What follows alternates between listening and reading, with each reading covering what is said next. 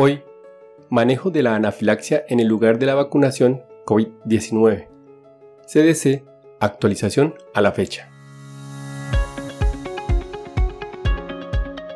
Este es un podcast en el que desde el ojo de la ciencia aprenderemos del coronavirus y de la enfermedad COVID-19. Es una producción de medicina en una página. Dirección y conducción, Jarvis García.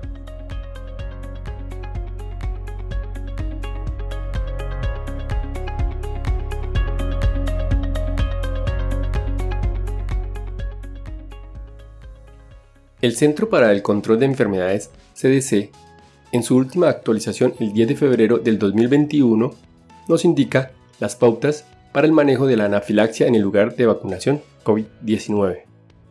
Si se sospecha anafilaxia, siga los siguientes pasos. Evalúe rápidamente las vías respiratorias, la respiración, la circulación y el estado mental, la actividad mental. Llame a los servicios médicos de emergencia.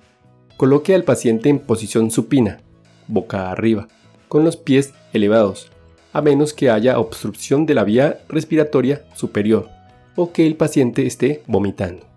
La epinefrina, ampollas de solución acuosa 1 miligramo por mililitro, es el tratamiento de primera línea para la anafilaxia y debe administrarse inmediatamente.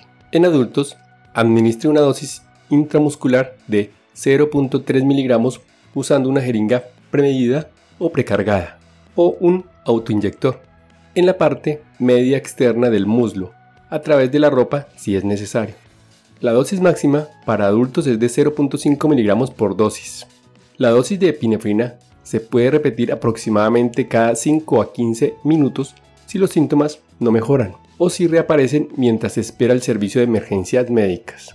El número y el horario de las dosis de epinefrina deben registrarse y comunicarse al servicio médico de emergencia. Debido a la naturaleza aguda, potencialmente mortal de la anafilaxia, no existen contraindicaciones para la administración de epinefrina.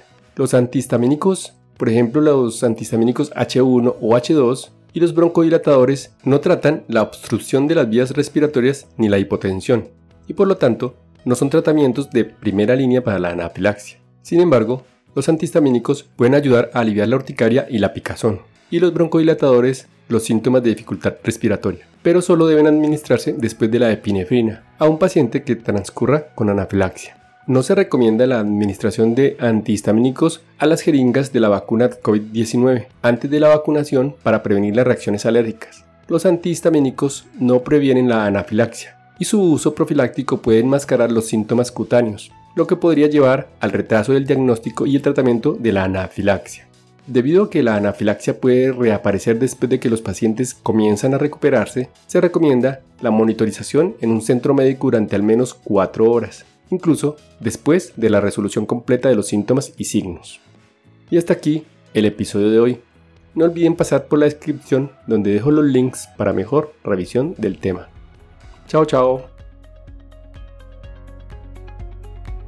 Recuerden, pensando en el coronavirus, al enemigo es mejor conocerlo para acabar, acabar, acabar, acabar.